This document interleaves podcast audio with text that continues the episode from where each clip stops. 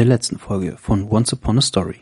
Clowns, Luftballons und Märsche.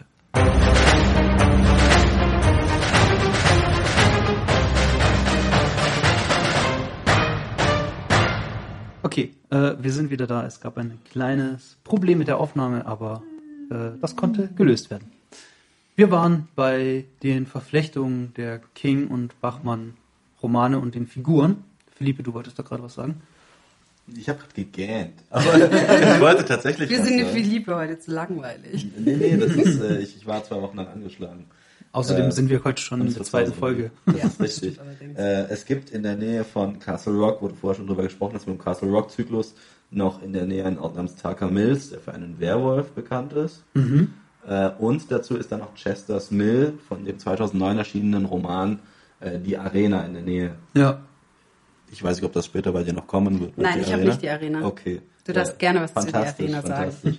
Die Arena ist ein Buch 2009, in dem quasi Barack Obama schon Präsident ist. Das Buch ist über 1200 Seiten lang und es hat anfangs eine Karte dieses Ortes. Äh, Es werden auch die wichtigen Personen und Hunde sogar vorgestellt. Und äh, innerhalb von einem Bruchteil von Sekunden senkt sich da plötzlich so eine Kuppel über diesen Ort. Deswegen heißt es dann im Englischen auch Under the Dome. Äh, und da geht es dann darum, dass dann eben einmal gezeigt wird, wie in diesem Mikrokosmos in der Kuppel die ganze Gesellschaft miteinander umgeht.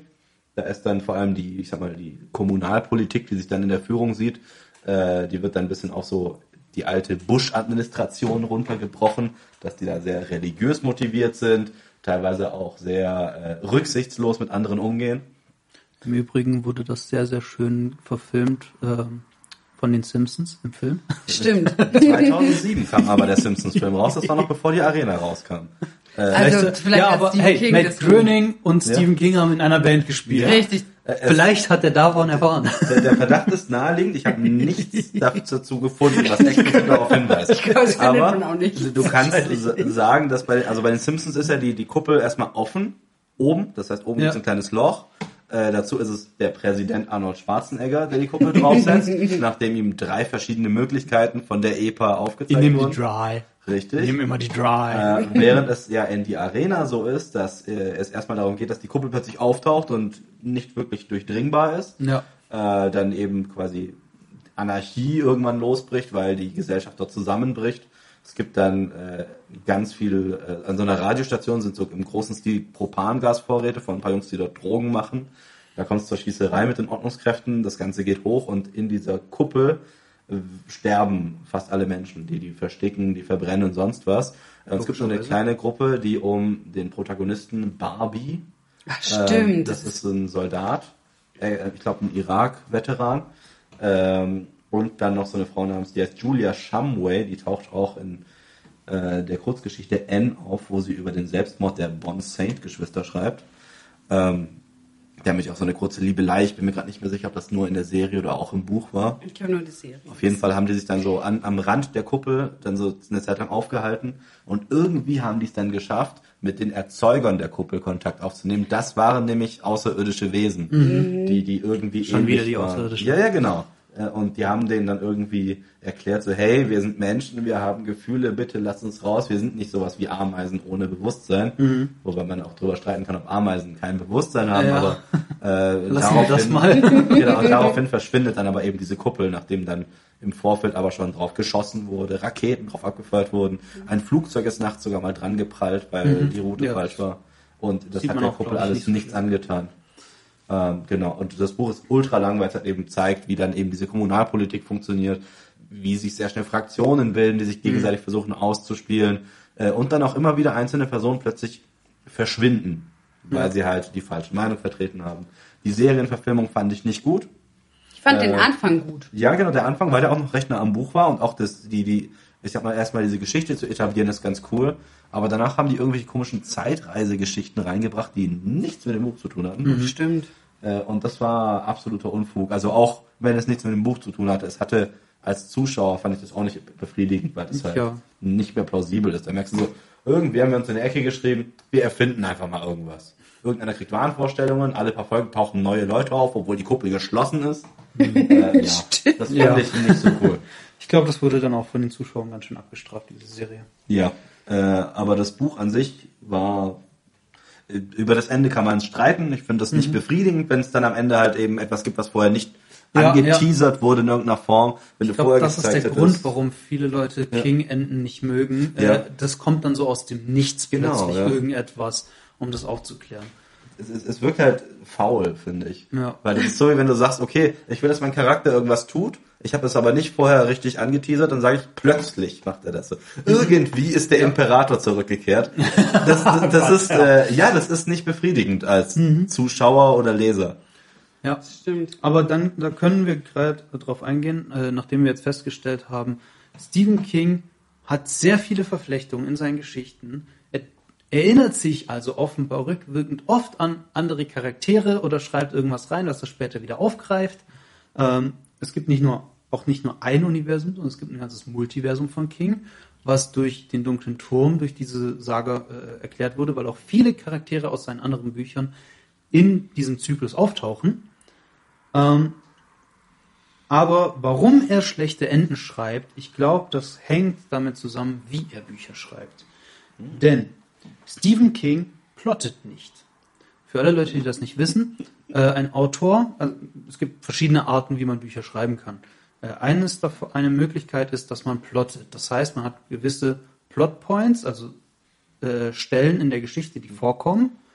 Und ähm, ein Autor denkt sich halt aus, okay, in meiner Geschichte passiert das, dann das, dann das. Und dann schreibt er die Geschichte, dass diese Dinge auch passieren. Das macht Stephen King nicht. Er beginnt mit einer ungefähren Ahnung seiner Geschichte, hat eine Idee und fängt an, drauf loszuschreiben. Während dieses Schreibprozess lernt er seine Charaktere kennen und lässt sich selbst davon treiben, wie die Geschichte von den Charakteren aus weitergehen würde. Also seine Geschichten sind oft sehr char- character-driven, das kriegen wir auch mit in Sachen wie Todesmarsch und Carrie. Wir kriegen alles immer aus Sicht dieser Charaktere mit. Ähm, und er legt sich einfach am Anfang nicht fest, wo will er eigentlich hin damit. Und ich glaube, dass das der Grund ist, warum er dann solche Enden schreibt und dann auch einfach irgendwas aus dem Nichts kommt, weil er irgendwann diesen Punkt erreicht, an dem er denkt, okay, jetzt muss ich das zum Ende führen, ich weiß nicht weiter, ach, dann kommen halt Aliens. Ich glaube, dass das, ich glaube, dass das echt. ganz viel damit zusammenhängt, weil er sich am Anfang nicht überlegt, was will er eigentlich erzählen. Ähm, Und dann ist das Letzte, was im Mittel ist, einfach, wenn nichts mehr geht, packen wir Aliens rein. Die Aliens. Ähm, genau, und Beispiele Misery und das Spiel waren ursprünglich Ideen für Kurzgeschichten, die dann halt zu Romanen wurden, weil er eben auch nur sich denkt, ja, ich habe da eine Idee. Oft ist es dann so, ja, das könnte eine schöne Kurzgeschichte sein. Und gerade am Anfang seiner Karriere, äh, bevor er seinen ersten Roman auch veröffentlicht hat, hat er hauptsächlich Kurzgeschichten veröffentlicht in irgendwelchen Magazinen und so weiter. Ja, der hat nämlich Ähm. insgesamt äh, über 60 Romane. 70? Ein, echt? Mhm. Ich habe 60 gefunden. Okay. 70. 100 Kurzgeschichten, also über 100 Kurzgeschichten. Über 200 inzwischen. Oh, krass. Okay, über 200, aber Stephen King schreibt schnell, also. Ja. Da ist auch zum Beispiel Raststätte Mile ähm, 81. Weiß nicht, habe ich als Hörbuch im Auto. Das habe ich gehört. Das Ich habe keine geht Ahnung. um crazy Autos. Etliche Novellen und einige Drehbücher dann auch noch geschrieben. Ja. Ähm, genau. Er plant eben nicht, äh, wird das jetzt eine Kurzgeschichte oder ein Roman, aber hauptsächlich hat er eben Kurzgeschichten geschrieben, weil die bringen Geld rein. Das ist der einfache Grund. Warum hat der Typ jetzt aber so einen Output? Da können wir uns mal anschauen. Er hat ähm, vor einer Weile ein Interview ähm, mit dem Wall Street Journal gehabt und da hat er ein bisschen aus dem Nähkästchen geplaudert. Und ich habe mal rausgeschrieben, wie so ein typischer Stephen King-Tag aussieht. Das beginnt damit, dass um 6 Uhr morgens sein Wecker klingelt. Und bevor er aufsteht, macht er erstmal so eine äh, Art aktuellen Status seines Lebens und denkt darüber nach, worüber ist er eigentlich gerade dankbar. Für seine Familie, seine Hunde etc. Also er geht erstmal, macht ein Status-Update in seinem Kopf, ähm, wie sein Leben gerade aussieht und was er gut findet. So kann er nämlich positiv in den, Start, äh, in den Tag starten. Anschließend macht er Sport, und zwar Sit-Ups und Liegestützen, und dann gibt's Frühstück. Und man muss mal bitte beachten, wie alt Stephen King mittlerweile ist. Jetzt gerade, Ja. glaube ich, 75 geworden letztes Jahr. Ja. Ähm, wie viele Sit-Ups und Liegestütze er macht, haben sie jetzt nicht gesagt. Aber, Ja, aber überhaupt, das ist überhaupt noch mal. aber er macht's, das ist ziemlich cool. Und dann fängt er an zu arbeiten um 8.30 Uhr. Und zwar bis um 12.30 Uhr. Der Typ arbeitet vier Stunden am Tag. Ähm, er sagt, wenn er jetzt un- unter Druck steht, dann arbeitet er auch mehr. Aber in der Regel von 8.30 Uhr bis 12.30 Uhr. Zu dem Zeitpunkt hat er schon Sport gemacht. Er hat äh, vielleicht noch in die Nachrichten reingeguckt. Aber dann geht er in sein Büro. Da hat er seinen unordentlichen Schreibtisch, seinen Desktop-Computer und kriegt nichts von der Außenwelt mit, weil er will sich nicht von der Außenwelt ablenken lassen. Und gerade in dieser Zeit zwischen 8.30 und 12.30 Uhr, das ist sein Sweet Spot. Da ist er am kreativsten, da läuft es für ihn am besten. Deshalb schreibt er in dieser Zeit. Und alles, was man dann auch weiß, ist, dass er dann halt abends noch mal eine halbe Stunde aufs Laufband geht. Da guckt er sich noch mal Nachrichten an oder spielt äh, Words with, Fri- with Friends oder sowas auf dem iPad. Witzig. Das ist sein Tag. Das heißt, er hat den kompletten Nachmittag frei. Was er da macht, keine Ahnung, ist halt Freizeit. Ähm, und er guckt, dass er seine sechs bis sieben Stunden Schlaf bekommt in der Nacht.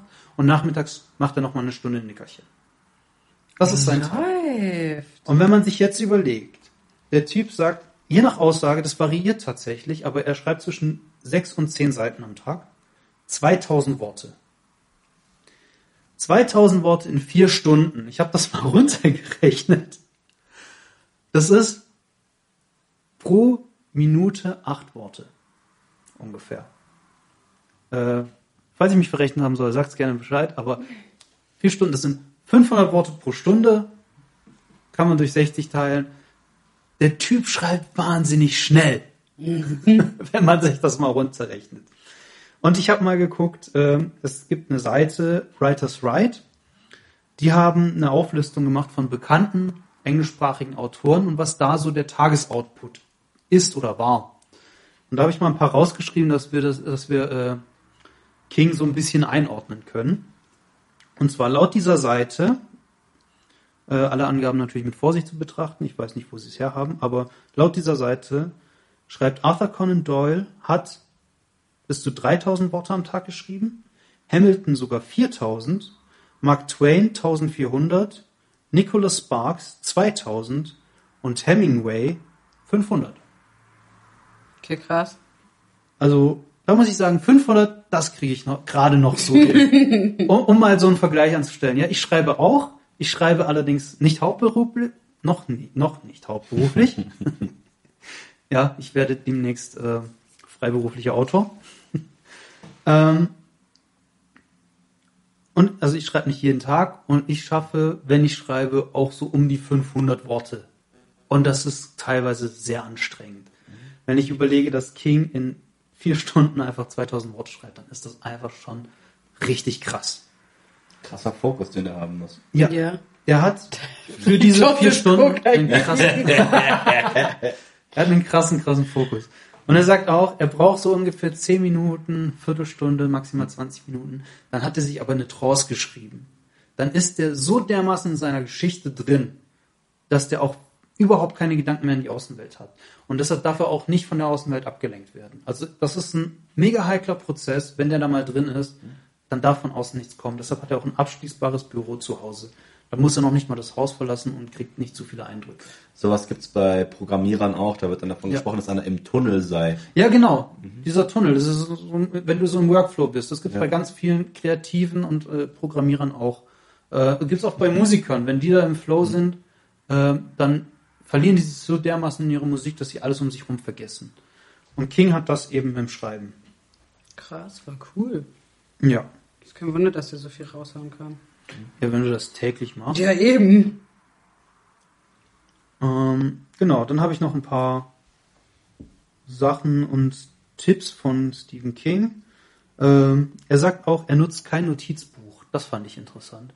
Weil viele Autoren machen das ja. Die schreiben sich ihre guten Ideen auf und wenn sie dann mal irgendwie schreiben wollen, dann gucken sie da immer mal wieder rein. Und er sagt, gute Ideen bleiben im Kopf. Du verlierst gute Ideen nicht. Dementsprechend sind Notizbuch, Notizbücher eigentlich nur eine Sammlung von schlechten Ideen. In seiner Wahl. Das ist harsch. Ja, aber wenn du jetzt, er hat als Beispiel die Arena genommen. Ja. Diese Idee hat er schon in den 80ern gehabt. Und er hat sie erst so spät geschrieben, er hat sie erst in den 2000ern geschrieben. Seine Ideen bleiben ihm im Kopf. Es ist harsch, das zu sagen, und es gibt mit Sicherheit Leute, die das anders machen. Ich selbst habe auch meine Notizen zu Hause, damit ich sie auf gar keinen Fall vergesse. Aber ich mir selbst auch schon aufgefallen, wenn ich Ideen habe und die liegen lasse, ich verändere die teilweise so stark, dass sie nichts mehr mit dem ursprünglichen zu tun haben. Also ich weiß, woher er kommt, aber es ist schon sehr harsch zu sagen, äh, dass das eine Sammlung von schlechten Ideen ist. Es ist dir auch schon passiert, dass du Notizen durchgelesen hast und dich gefragt hast, was zur Hölle wollte ich damit sagen? Sehr viel häufiger, als ich zugeben will. Ich glaube, Ja. glaub, das geht aber jedem bei allen möglichen Ja. Notizen so. Ja. Ähm, was den Schreibstil angeht, hat er noch gemeint, zunächst fängt man an, andere Autoren zu kopieren, bevor sich nach und nach ein eigener Stil herauskristallisiert. Ähm, ich glaube, deshalb war das für mich immer so ein schwammiges Ding. Ich habe mir nie über meinen eigenen Schreibstil Gedanken gemacht. Und ich glaube, das machen die wenigsten Autoren und man sollte das auch nicht, weil man entwickelt seinen eigenen Stil nach und nach durch Kritik, durch Überarbeitung etc. Ähm, und zu guter Letzt sollte man laut King nur über Themen und Ideen schreiben, mit, an denen man längerfristig auch Interesse und Spaß hat. Eine Geschichte fertig schreiben zu wollen, sollte keine Erleichterung sein. Also zu sagen, okay, jetzt bin ich fertig mit dem, Gott sei Dank endlich, dann hast du keine gute Zeit beim Schreiben gehabt und dann war das auch keine gute Idee für dich. Es könnte eine gute Idee insgesamt sein, aber das ist nichts, womit man sich beschäftigen sollte, weil Bücher schreibt man ja im Fall von King ein paar Monaten. Andere wie George R. R. Martin brauchen halt mal, keine Ahnung, Jahrzehnte. sieben, acht Jahre. also ich habe für meinen Debütroman zwei Jahre gebraucht. Das kann ich sagen. Aber ich habe auch nicht jeden Tag geschrieben. Ja, so viel zur Arbeitsweise von King. Äh, Ich persönlich als Autor finde das extrem spannend und äh, ich hoffe, der eine oder andere Zuschauer auch Zuhörer. Ich fand's super. Ja, jetzt kannst du auch schon. Ja. Du hast mich infiziert. Die Seuche. Nee, bei Stephen King geht's ja auch meistens um den Durchschnittsmenschen, ähm, der dann eine grauenvolle oder meist übernatürliche Erlebnisse mit hineinbezogen wird. Stimmt. Aber nicht immer. Gerade bei Die Verurteilten, Stand By Me, Misery ist es ja Oh, Die Verurteilten war so ein geiler Film. auch nicht so. Und das äh, Grauen ist eben ganz trivial und alltäglich. Autos, Clowns, irgendwelche Tiere. Also jetzt nix. Ich muss Was? gerade an den Friedhof der Kuscheltiere denken. Das ist so dramatisch mit dieser beschissenen Straße, die da einfach irgendwie bei denen verläuft. Die wohnen in so einem Vorort von äh, der Stadt, in der die University of Maine oder sowas Ja, ist, ja. weil der, glaube, Professor dort ist, der Hauptdarsteller, äh, der Protagonist. Und dann ist es aber so, dass auf dieser Straße irgendwann die Katze umgefahren wird. Und, Ja. und da denkst du dann so, okay, offensichtlich soll ich da irgendwie eine andere Sicherheitsinfrastruktur haben. Nicht bezüglich der Katze, scheiß auf die Katze. Ja. Aber später passiert es nämlich, dass sein Kind da- dann halt vor den, vor den Bus läuft. Und das ist so ein Ding, wo du dir so denkst, oh Gott, das kam mir mit Ansage. Und das ist ja auch ein bisschen an dieses karmatische Ding, in dem Buch zumindest, weil der hat ja vom Nachbarn erfahren, dass es so einen alten Indianerfriedhof gab, auf dem Kinder ihre Kuscheltiere begraben haben. Und warum auch immer stehen die dann wieder auf. Karma, irgendwie sowas. Und äh, dann ist es so, dass er das halt mit der Katze erstmal probiert und die kommt plötzlich zurück und ich so, boah krass, die, ist, die wirkt mich ein bisschen apathisch, aber irgendwie ist die noch da. Ja, aber die ist böse. Ja, Ja, Oder also- habe ich das nicht richtig Nee, nee, die, die ist böse, aber nicht, nicht so sehr Menschen gegenüber. Die bringt halt, die quält andere Tiere besonders. ich glaube, das kriegen die gar nicht erst richtig mit. Genau. Die freuen sich erstmal nur, sie ist wieder da. Genau, und, und die ist halt ein bisschen apathisch, aber sie, sie ist vergleichsweise sadistisch, wenn es darum geht, Tiere zu töten. Und geht dann neben Mäusen irgendwann, äh, oder ich sag mal, anderen üblichen Opfern von Katzen auch mal auf einen, einen Raben, glaube ich, los, oder so ein vergleichsweise großes Tier. Und das Dramatische ist dann aber später, dass dann halt der kleine Junge erwischt wird, ähm, und er den Jungen hochbringen will. Und daraufhin ist, sagt sein Nachbar ihm noch so, hey, lass das sein. Es gibt irgendwie einen Typen, der seinen Sohn verloren hat um den Zweiten Weltkrieg rum und der ist zurückgekommen und kam als Monster zurück. Ja. Wie als würde eben ein Fluch auf diesem Indianerfriedhof lasten. Haben wir noch nie gehört, die Geschichte, gell? und, äh, Ja, woher kommt das wohl? und, was dann aber passiert ist halt, dass dieser kleine, dass, der Sohn eben wirklich zurückkommt äh, und der, der Protagonist hat seine Frau und die Tochter weggeschickt. Was aber in der Zwischenzeit passiert, jetzt gibt es eben Sachen, die sich da parallel zueinander entwickeln, ist auf der einen Seite, der Sohn kommt zurück, ist aber ein böses Wesen Ja. und bringt den alten Nachbarn und seine Frau um, wenn ich mich recht entsinne. Und Ja, dazu ist es dann aber noch so, dass die Frau mit dem Nachbarn, als er noch lebte, telefoniert hat. Der sagte ihm, hey, komm schnell zurück, weil wir müssen deinen Mann davon abhalten, was sehr Dummes zu tun. Und sie wird dann von ihrem Sohn umgebracht. Und das Buch endet ja dann damit, dass er das, sein Kind umbringt und seine Frau zum Friedhof bringt. Und das und im letzten Moment, Nichts gelernt. genau, im letzten Moment kommt dann quasi seine Frau zurück und das Buch endet dann so. Ja. Und du weißt halt nicht, ist die Frau jetzt böse oder nicht. Der Wir Typ behauptet. Die Frau könnte nicht böse werden, wenn er sie schnell genug begräbt.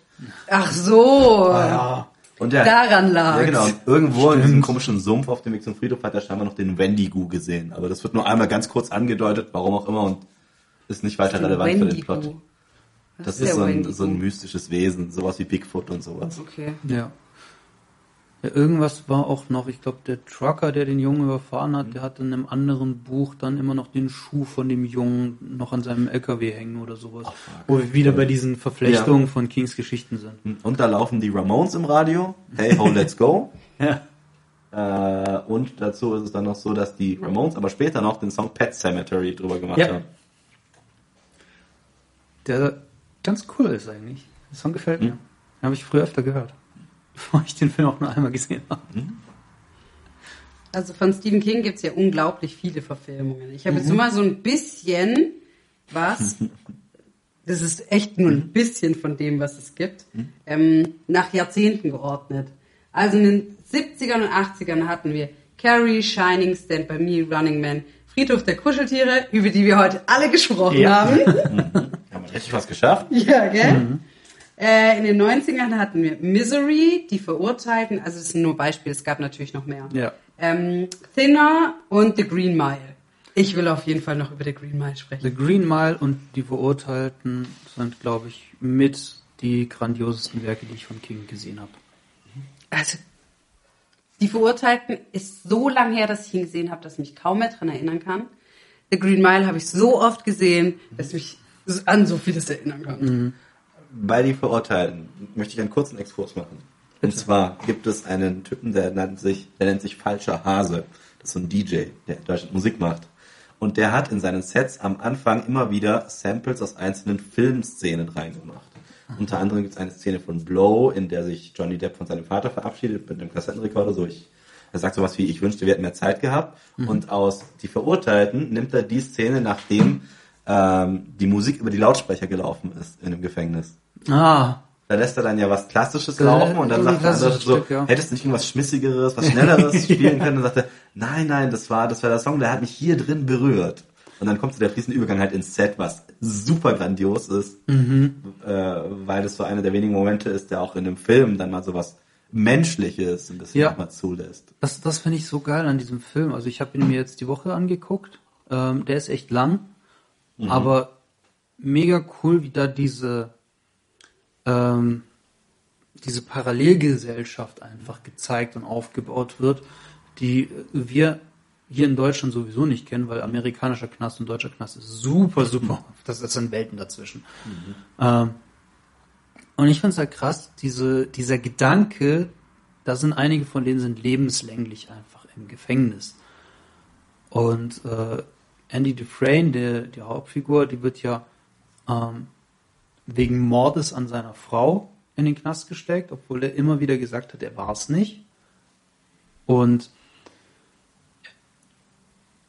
der Typ hat eine unfassbare Geduld, während diese Gesellschaft einfach, man muss sich vorstellen, die leben in diesem Knast und die werden den Rest ihres Lebens da nicht rauskommen. Freiheit ist ein Konzept, das für die nicht mehr existiert. Ja, schon Einfach. crazy, die Vorstellung. Ja. Und gerade als dieser eine alte Typ nach 50 Jahren entlassen wird, der kommt ja mit der Außenwelt überhaupt nicht mehr klar äh, und bringt sich dann selber um. Und Andy Dufresne ist ja auch 20 Jahre in diesem Knast. äh, Spoiler-Alarm für die Verurteilten, sorry, aber der ist lang genug her. Der Typ gräbt sich ja durch die Wand ein Loch hinter einem Poster und das ist, wenn man sich das mal überlegt, dass der 20 Jahre braucht, um durch diese meterdicke Wand zu kommen, was das einfach für, ein- für ein Wille ist. das ist einfach heftig. Vor allem, er hat ja auch zwischendurch die Möglichkeit, auch so rauszukommen, die ja der äh, Gefängnisdirektor äh, äh, vereitelt, weil er ja Geld wäscht für den Direktor ähm, und sich auch bei den Wachen halt äh, ja, sehr beliebt macht, dadurch, dass er äh, ihren, ihnen bei ihren Steuerproblemen hilft und so. Das ist halt, man, man sieht die ganze Zeit, was für ein guter Typ der ist. Weil er macht das nicht nur alleine für sich, sondern auch für seine Mithäftlinge. Der, der freundet sich mit denen an, der stellt sich gut mit den äh, Leuten von der Wache und so weiter. Der Typ ist ein guter Mensch. So egal, ob der jetzt im Knast ist oder nicht, egal, ob er seine Frau jetzt umgebracht hat oder nicht, man sieht ihn nur als guten Menschen, weil man sieht auch nicht, dass er seine Frau umgebracht hat. Und im Endeffekt ist es ja auch so, dass alles darauf hindeutet, dass er es nicht war. Und das finde ich halt so interessant, so eine Parallelgesellschaft zu sehen mit einem Typen, der da eigentlich gar nicht hingehört. Und äh, auch so im Gegenteil zu allem, was man sonst aus dem Knast kennt. Also wenn man sonstige Knastfilme sieht, dann ist immer die Gewalt ganz oben. Und da ist es die Gewalt so am Anfang da und die wird dann aber sowas von nebensächlich, weil einfach komplett andere Dinge im Vordergrund sind bei dieser Geschichte. Aber das ist ja, weil das ist ja vom, The vom Thema her sehr, sehr dicht auch an The Green Mile dran. Ja, Wo ja, es eben klar. auch um John Coffey geht, der dann unschuldig ist, sondern einfach nur versucht hat, diese toten Mädchen zu heilen. Ja, Und weil er halt einfach diese Kräfte hat Ja, der und ja auch so super lieb ist. der Unterschied ist ja nur eben diese Kräfte. So, Das Übernatürliche gibt's einfach in die Verurteilten gar nicht. Während bei Green Mile du ja so eine Jesus-Erzählung eigentlich hast. Der Typ, der ist ja eine Jesus-Figur mit seinen Heilkräften und so. Und der wird verurteilt. Wir haben ziemlich viele Parallelen zu Jesus, zumindest vor der Auferstehung. Der ist so traurig. Oh. Komm, also bei Green Mile habt doch sogar bestimmt ihr geweint, oder? Nein. Ich weiß es nicht mehr. Ist zu lang her. Nicht, wenn John Coffey stirbt. Nein. Wenn der auf den elektrischen Stuhl muss. Nö. In einem Oder Film ist das bisher nur passiert und das war nicht dieser. Welcher war's? Äh, das Leben ist schön. Ah, okay, okay. okay Davita. Ebella. Ich habe schon sehr offen, Maus- ich, ich gebe zu, ich habe schon sehr, sehr häufig bei Horrorfilmen geweint. Aber Ja, es ist auch, auch. nicht schwierig, mich bei einem Film zu weinen. Ich habe bei Avengers Endgame geheult. Aber ich glaube, jeder, der die Filme wirklich verfolgt hat, der hat das nachvollziehen können. Ähm, es ist sehr, sehr gut möglich, dass ich am Ende Tränen in den Augen hatte bei Green Mile. Nicht nur am Ende, auch wenn der eine auf diese Maus drauf tritt. Das war richtig heftig. Oh! ja. Das war so Und die Maus und dann erzählen die ihm, ja, du kannst sie trainieren und mit der in den Zirkus gehen und sowas. Und er hat so eine Beschäftigung. Ja, ja. Etwas, was er lieben kann, womit er sich beschäftigt. Und dann kommt dieses Arsch und sagt so, äh, nee. Ja, der Wärter ist ja auch so, so eindeutig böse. Das Ja. Ist, Ja. Das gibt's ja sonst selten, dass ein Bösewicht so eindeutig böse Ja, ist. So das ist krass bei das dem schon Arschloch aus krass. raushängen lässt. Weil bei den Verurteilten kannst du noch sagen, okay, der, der Gefängnisdirektor wäscht Geld, aber er läuft jetzt nicht einfach rum und verprügelt Leute ohne Grund. Nee, auch, auch dieser ähm, oberste Wächter ist ja jetzt auch nicht einfach nur pur böse. Der hat Ja. mit Sicherheit eine sadistische Ader, das würde ich ihm definitiv unterstellen. Aber in dem Moment, in dem äh, ihm geholfen wird, wenn er jetzt rein böse wäre, hätte den Dufresne äh, schon gleich vom Dach geschmissen, als er ihm angeboten hat äh, äh, oder anbieten wollte, ähm, ihm zu helfen. Also nee, die sind auch nicht komplett böse. Zu die Verurteilten hatte ich noch was gelesen, und zwar, dass als allererstes Morgan Freeman gecastet wurde Ja, für den Film und dass er sich dann aus einer Liste an Schauspielern die anderen raussuchen durfte. der hat sich Tim Robbins rausgesucht, Ja. genau. Was ich sehr cool finde, weil ich hatte auch mal gerüchteweise gelesen, dass es andere Leute gab, die da auch in der Auswahl standen, die zu dem Zeitpunkt bekannter oder erfolgreicher Ja. waren. Aber er wollte Tim Robbins haben. Ähm, spannend finde ich auch, Morgan Freeman wurde gecastet für eine Rolle, äh, die eigentlich ein rothaariger weißer Ire ist. Damals war allerdings die Besetzung von schwarzen Schauspielern nicht so ein Thema wie heute. Scheinbar. Ich war, ich war jetzt nicht dabei, ich habe es nicht mitbekommen, aber ich glaube, das Internet hat da viel dazu beigetragen. Ich habe da zum Beispiel auch das Buch nicht vorher gelesen. Das heißt, es hat für mich, ich sehe den Ja. Typen und denke mir, er macht eine gut, er macht seinen Ja. Job gut. Und wenn er die Rolle gut erfüllt, ist das ja cool.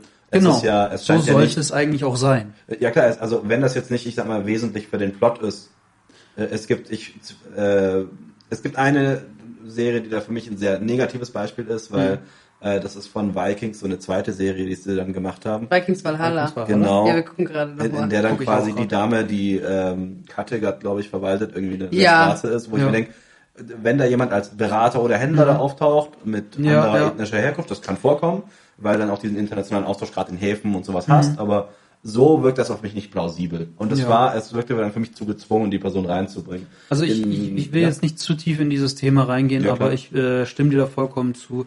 Äh, bei historischen Sachen, da kann es problematisch sein und ansonsten, solange die Figur ähm, oder solange die Hautfarbe nicht Charaktereigenschaft Mhm. der Figur ist, äh, mein Lieblingsbeispiel ist immer, Black Panther könnte niemals weiß sein. Ja. Würde nicht Natürlich, funktionieren, ne, als Beispiel. Äh, solange das nicht der Fall ist, ist mir die Hautfarbe des Schauspielers scheißegal. Äh, man weiß es einfach nur, äh, Morgan Freemans Rolle wird als Red bezeichnet, weil er rote Haare hat in dem Buch.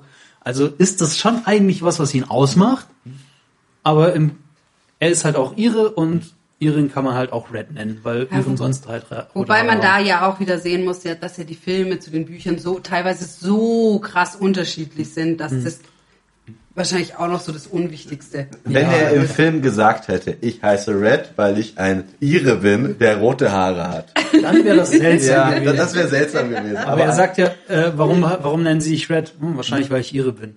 So, voll okay. Ja klar. Und das ist dann so ein Ding, wo ich mir denke, okay, es ist, dann wird es schon ausarten in Richtung Lügen macht erfinderisch von Ricky Gervais, wo er dann zu Louis C.K., seinem Kumpel in der Bar sagt, ich bin ein Eskimo.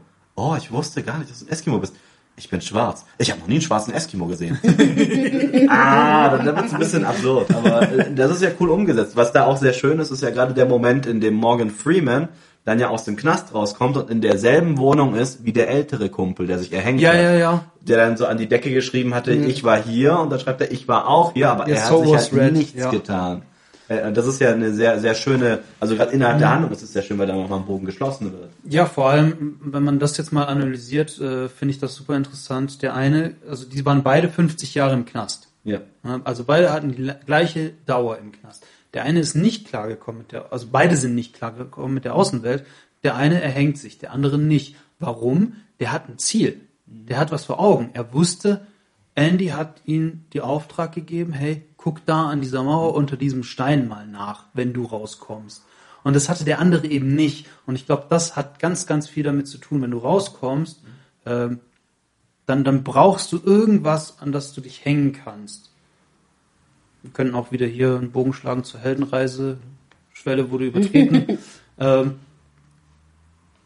und der ist halt mit der anderen Welt nicht klargekommen und hat sich deshalb erhängt, der, der Alte.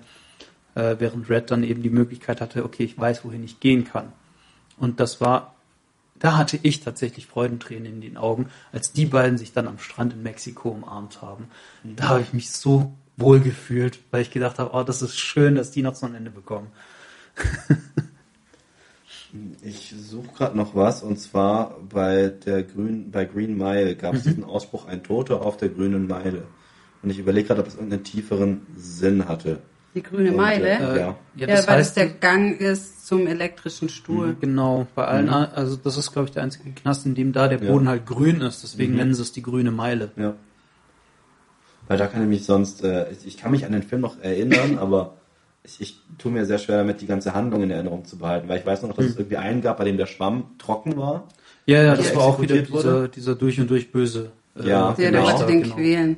Und dann hat es halt den, den Schwarzen am Ende leider erwischt, was, ich sag mal so dramaturgisch passt Ja. und natürlich ein schlimmer Moment ist. Der hat eben dieses Wunder hat mit der, mit der Maus und nicht nur mit der Maus. Tom also der Hanks ist ja, hatte doch auch mitgespielt, oder? Ja. Ja, der war ja der gute. Ja. Hat der, hat der Hohenkrebs? Was hat der? Irgendwas hat doch Tom Hanks. Oh, Der hat ja, der irgendwas, hat es tut beim Pinkeln ja, ja, mega weh. Hatte, Blasenkrebs, irgendwas. Irgend ich weiß nicht, ob es Krebs war, aber ja, kann sein. und der heilt ihn nämlich auch. Oh Gott. Ja, ich glaube, der fasst ihn Ich sogar glaube auch richtig in durch Hand Schritt. auflegen, ja. Und doch, und der Schwarze ist nur, Mhm. im, also John Coffey ist nur in den Knast gekommen, weil er ähm, getötete Mädchen gesehen hat und er wollte die heilen, aber die waren Ja. schon zu lang tot und er konnte die nicht mehr heilen. Genau. Und dann wurde er mit diesen wie diese Toten Mädchen in den Armen äh, ja. gesehen, gefunden und dann war halt für allen klar, äh, der Typ ist schwarz, der hat Mä tote Mädchen, der war's. Und er ist riesig und breit Ja. und dann war's. Was halt auch wieder dieses Ding ist. Der, er ist riesig und muskulös und der Typ, der, also Michael Clark Duncan, der hatte ja einen Blick drauf, der, bei dem du denkst, okay, der hat Blicke, mit denen er töten kann. Ähm, und dieser große, starke, schwarze Mann hat so eine Liebe und kindliche Seele oder Geist oder was auch immer. Dann hat er Angst im Dunkeln und so. Ja. Und da, dieser Kontrast kommt so geil rüber in diesem Film. Voll. Das, also da ist das Casting so auf den Punkt, dass es einfach nur fantastisch ist. Finde ich auch. Finde ich mega gut. Ich habe jetzt gelesen, dass es wohl eine Art Harnwegsinfekt war. ja, okay. irgendwie sowas. So. Genau. Und dann Was haben wir noch? kommen wir zu den 2000ern. In den 2000ern haben wir Dreamcatcher. Ja, Bist du auch wahrscheinlich? Zimmer 1408. der ist geil. Auch wenn ich beim Ende nicht sicher bin, ob ich das gut oder schlecht finde. Aber da kamen keine gesehen, kann Aliens. ich mich aber nicht mehr so erinnern. Es kamen keine Ja, Aliens, also das, das spricht dafür. Ein anderer Film, ein anderer Film dafür, wo in den 2000 ka äh, kam, wo Aliens vor- drin vorkommen, ist der Nebel. Mhm. Ich liebe der Nebel, die Geschichte und ich hasse dieses Ende. Hieß der The Mist im Englischen? Oder verwechsel Nee, ich da grad Fog. was? Das war The Fog. Ja, okay. Ja. Ja. okay. Aber ich glaube, bei so einem wie der Nebel, da kann ich sogar noch verschmerzen, dass es Aliens sind, weil die ganze Zeit ja klar ist, da draußen ist etwas. Ja, da es ist zumindest etabliert. Nee, Aber- die Aliens machen mir nicht so viel aus wie das Ende an sich. Ja. Aber Also- ich, ich wollte jetzt nur auf die, auf die Aliens raus. Da ist etabliert, da ist was. Und dass es dann Aliens sind, ist genauso gut, wie wenn es irgendwelche Monster sind. So, das Das kann, ist austauschbar. Aber das Ende von diesem Film, schrecklich. Das habe ich tatsächlich gar nicht mehr im Kopf. Da ist dieses Unwetter und der Vater geht mit dem Sohn in den Supermarkt, weil ein Fenster einge, eingeschmissen wurde oder sonst was.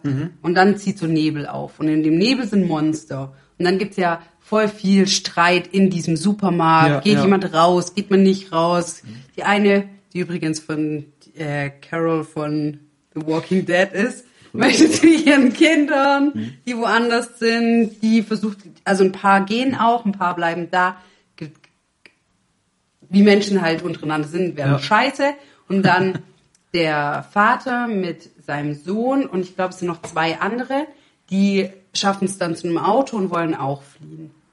Und dann fahren die und fahren die und sehen diese riesigen Aliens, die, mh, was weiß ich, was für lange Beine haben und sowas. Und sehen die und wissen, okay, jetzt Tank ist leer, wir haben gar keine Chance mehr. Dann hat er eine Waffe dabei.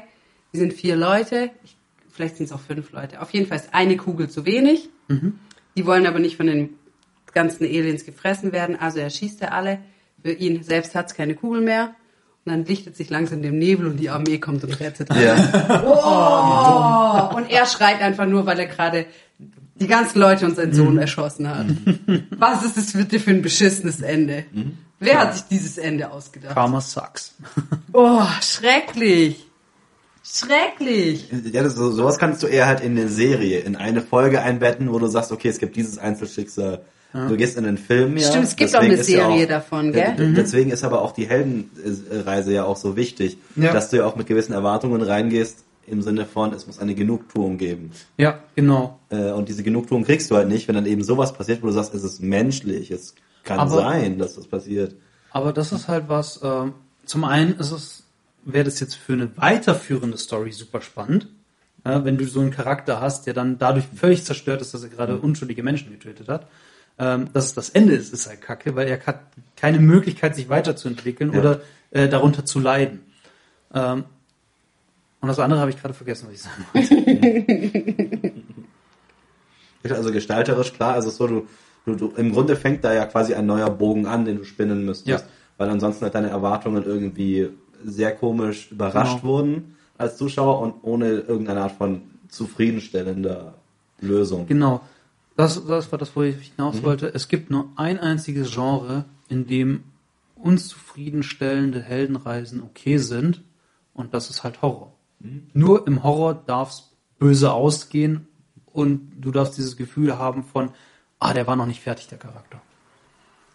Aber Bei der Heldenreise ist es aber auch so, das, das habe ich äh, in der letzten Folge nicht gesagt, aber das fällt mir jetzt dadurch Mhm. ein.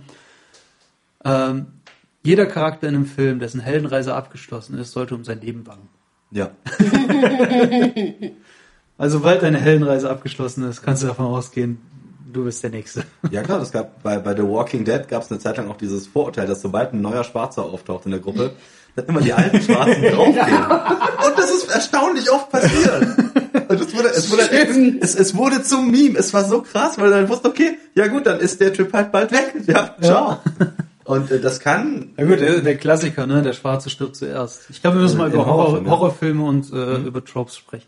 Ja klar, aber das ist ja, also es ist ja eigentlich auch logisch, wenn du quasi deine Geschichte auserzählt hast, lass die Person halt verschwinden. Ob sie dann quasi in den Sonnenuntergang reitet oder drauf geht oder so, ist ja erstmal egal. Aber Ja. du merkst ja in vielen Filmen und Serien dann auch, da hängen noch Leute rum, die eigentlich keine Rolle mehr haben. Das stimmt. ja, Und, und das nimmt dann einfach nur wichtige Zeit weg von anderen. ja, richtig. So wie Deswegen manche- müssen die halt ja. irgendwie aus der aus der äh, Geschichte raus. Entweder durch Tod oder durch Wegziehen.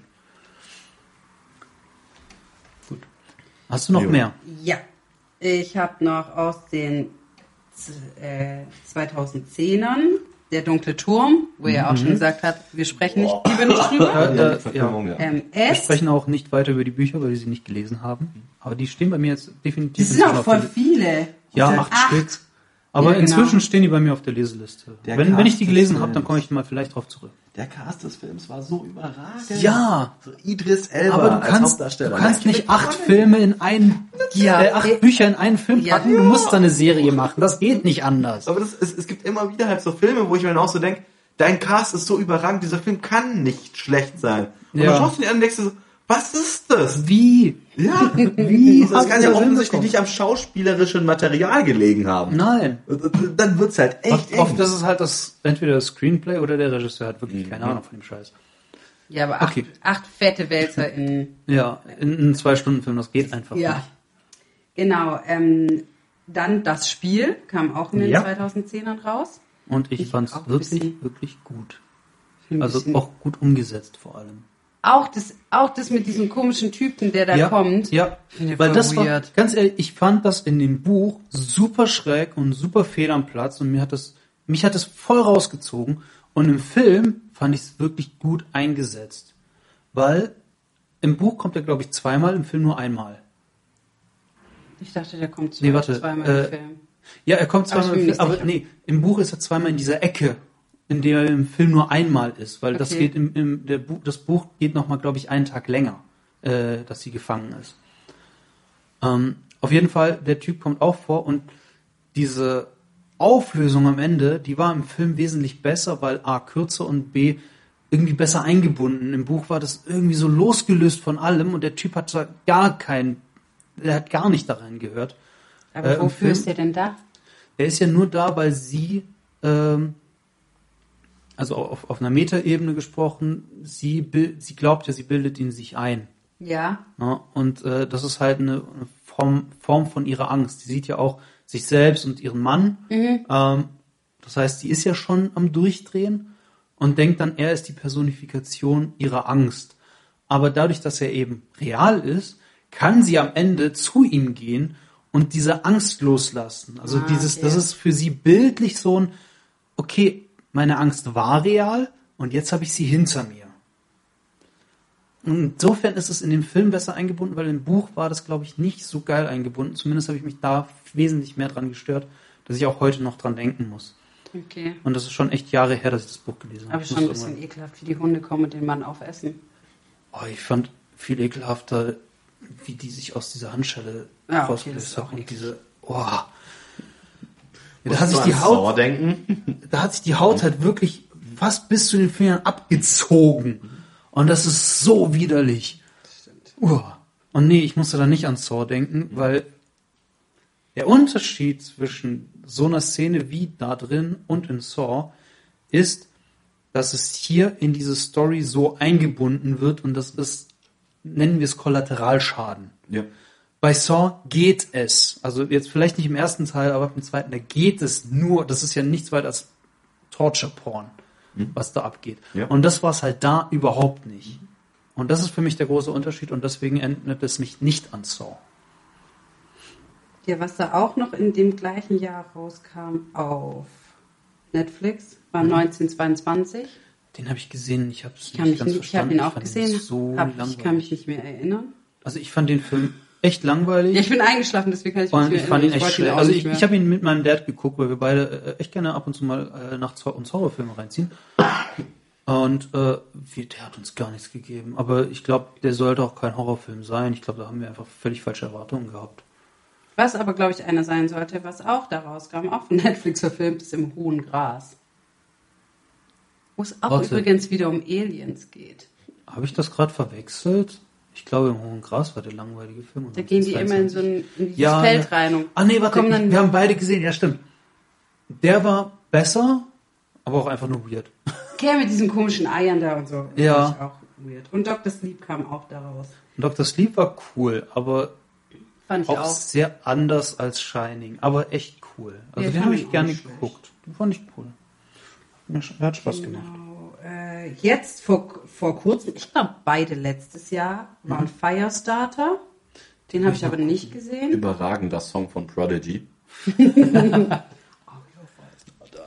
Twisted Firestarter. Aber ich weiß nicht, ob der Film gut ist oder nicht. Ich weiß es auch nicht. Aber Ich, habe den Trailer werde ihn mir mal ich, angucken, gesehen. aber der Trailer war- sah cool aus. Und Mr. Harrigans Phone.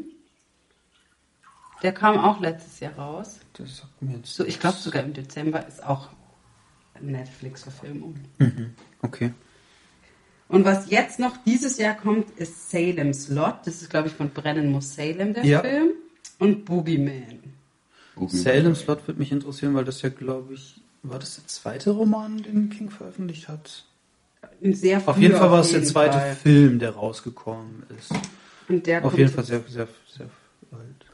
Phil, Stephen King hat ja auch voll viel verfilmt und dann wird es schon wieder, äh, gibt's wieder ein Remake. Ja. Also das ist ja auch richtig oft so. ja. Ich habe mal gelesen, dass seine Frau auch Autorin sein soll. Ist hier.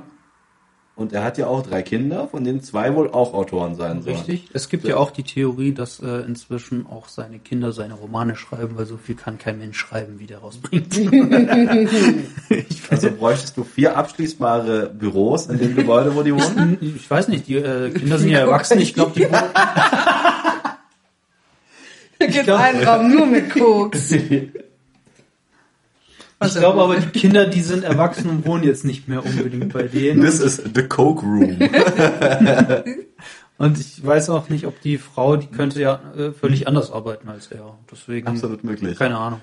Es hat, sich, es hat sich für mich noch eine Parallele aufgetan mit den Skarsgårds. Ja, Die, die halt auch. ja alle, alle Schauspieler. sind. Genau, die sind alle Schauspieler. Genauso wie die Hemsworths. Ich wollte gerade sagen, die Wie viele gibt's da? drei. Hemsworths gibt es drei. Krass, okay. Also es gibt Chris und Liam und den, Ja. den keiner kennt. Ja, genau. Ja, weil, weil den, den kenne ich dann eben nicht. Ähm, Ja, das stimmt. Und was jetzt auch, ich warte drauf. Also es wurde 2018 angekündigt, dass es eine Verfilmung geben soll, ist von Todesmarsch. Ah. Das soll verfilmt werden. Und es war, ist auch schon, der Regisseur wenn der ist kommt, schon wenn der kommt, bringen wir eine Sonderfolge darüber. Ja. Alles ist, Live. also alles, alles steht schon. Aber dann kam, dann kam äh. Covid und das war's dann erstmal mit den Plänen. Aber es soll weitergehen. Aber ähm, wir haben jetzt schon sehr oft erwähnt, dass Stephen King sehr schlecht darin ist, Enden zu schreiben. Was ich noch erwähnen wollte, worin Stephen King sehr gut ist, ist Charakterzeichnung. Er hat sehr gute Charaktere geschrieben und vor allem eine Sache, die er kann, die scheinbar viele, viele, viele, viele, viele, und ich kann es gar nicht genug betonen, viele Autoren offenbar nicht hinbekommen, ist gute Frauencharaktere zu schreiben. Das stimmt. Der hat richtig gute Frauencharaktere und das hat schon bei Carrie angefangen, was mit Sicherheit auch dazu beigetragen hat, ist, dass seine Frau ihm geholfen hat. Aber ähm, wenn man sich auch Charaktere wie bei sie anguckt, ja, von Kathy Bates gespielt, das ist so ein gut ausgedachter Charakter, ähm, den du gleichzeitig hassen und verehren kannst, weil der auch so geil gespielt ist. Und äh, das hat der King echt drauf. Der hat- kann geile Charaktere, äh, Charaktere zeichnen. Ist bei das Bild Rose Matter auch so. Ja, und ich finde, das ist, das sieht man auch sehr viel, sehr viele seiner äh, Geschichten sind ja auch aus einem Charakter heraus. Und du musst den Charakter gut ausarbeiten, damit du aus Sicht des Charakters erzählen kannst. Ich glaube, das hängt auch ganz, ganz viel damit zusammen, weil sei es jetzt die Leiche, die einfach von einem Charakter erzählt wird, sei es die Verurteilten, äh, sei es Todesmarsch, ja, du hast immer einen Charakter aus Ich glaube, bei, Sicht, Mis erzählt ich glaub, bei Misery wird es auch von von dem Horst, Autoren ja. erzählt, ja. Sicht erzählt. Und das wollte ich nochmal rausstellen, dass der wirklich gute Charaktere zeichnen kann. Die Was, was denkst du, was für Pen and Paper Abenteuer Stephen King machen würde? Äh, da Stephen King ein Fan von Lovecraft ist, könnte ich Mhm. mir vorstellen, dass er wahrscheinlich einige Cthulhu-Abenteuer schreiben könnte. Es wäre mal geil, wenn Stephen King mal ein Abenteuer für irgendein Pen and Paper Setting Mhm. schreiben würde. Schreib ihm eine E-Mail. Schlag ihm das vor. Ich bin Okay. sofort dabei. Steven, meld dich bei uns. Wir wollen reden. Okay. ähm, Das ist ja echt mega. ich nehme diese Herausforderung wahr, Was, ihm eine E-Mail zu schreiben? Oder dass ich zu versuche, einen Kontakt zu Stephen King aufzubauen. Also ich soll versuchen, Kontakt zu Stephen King aufzubauen, Äh, um ihn dazu ja- zu bringen, er soll mal bitte ein Cthulhu-Abenteuer oder ein Genau. anderes. Er, er soll ja auf Ja. Twitter sehr aktiv sein. Ich habe nur leider kein Twitter jetzt. Muss ich mir jetzt ernsthaft dafür einen Twitter-Account machen? Ey, Warum, machen, dafür warum machen wir nicht für unseren Podcast einen Twitter-Account? Wer ist noch Und schreiben Twitter? damit, und schreiben damit Stephen King an. Ist, Genau. ist Damit Twitter nicht Folge tot, seit Musk das übernommen? Nee, nee, nee, das, das wird auch nicht sterben. Es sind, viele haben, es haben ja auch super viele dann angekündigt, oh, wir gehen raus und sind dann Und nie sind Weil die Plattform ja nach wie vor existiert. Du kannst dich darüber ärgern, dass sich ein paar Dinge drauf geändert haben, absolut, aber Ja. die, die Plattform ist zu groß. Aber wenn wir dieses Thema jetzt schon haben, liebe Zuhörer. ich überlege gerade, ob wir es als Running Gag bringen, dass wir einfach immer Zuschauer sagen. Komm, wir sagen einfach immer Zuschauer. Liebe Zuschauer, Das kannst du damit rechtfertigen, als dass du sagst, dass unsere Zuschauer nicht nur schauen, sondern sehen. Um ein Zitat von Tarkovsky reinzubringen. Okay, liebe Zuschauer, bitte schreibt uns doch, auf welchen sozialen Kanälen ihr uns gerne sehen würdet. Wollt ihr uns auf Twitter? Wollt ihr uns auf Instagram? Wollt ihr uns auf. Facebook? Wollt ihr uns auf MySpace? Wollt ihr uns bei StudiVZ? Tinder. Schreibt uns und sagt uns Bescheid. Tinder. Google Plus. Wenn ihr uns auf Tinder seht, swiped uns rechts. Nach Gebt oben. uns- Super Like, ja. Gebt uns fünf Löffel auf chefkoch.de. Jetzt haben wir heute so mega krass viel über Kim geredet und über ganz viele Werke. Ja. Und er wurde während äh, Corona im Lockdown gefragt, mit wem er auf gar keinen Fall in den Lockdown wollen würde. Was glaubt ihr, was er geantwortet Trump. hat? Once Upon a Story. Mit welcher, okay, ich muss alles sagen, mit welcher seiner Figuren Ah. er auf keinen Fall in den Lockdown ja, die. Trolle aus Misery, oder? Was glaubst du? Pennywise. Ja, ich habe auch gedacht, es ist dann bestimmt irgendwas Gruseliges, aber es ist jetzt ähm, Annie von Misery. Weil sie ihn die ganze Zeit zwingen würde, Bücher zu schreiben. Hätte ich auch Also Bock hätte, was weiß ich, wie Also viele ich bin jetzt auch nur, Leute ich bin nehmen jetzt auch nur von dem ausgegangen, was ich sagen würde.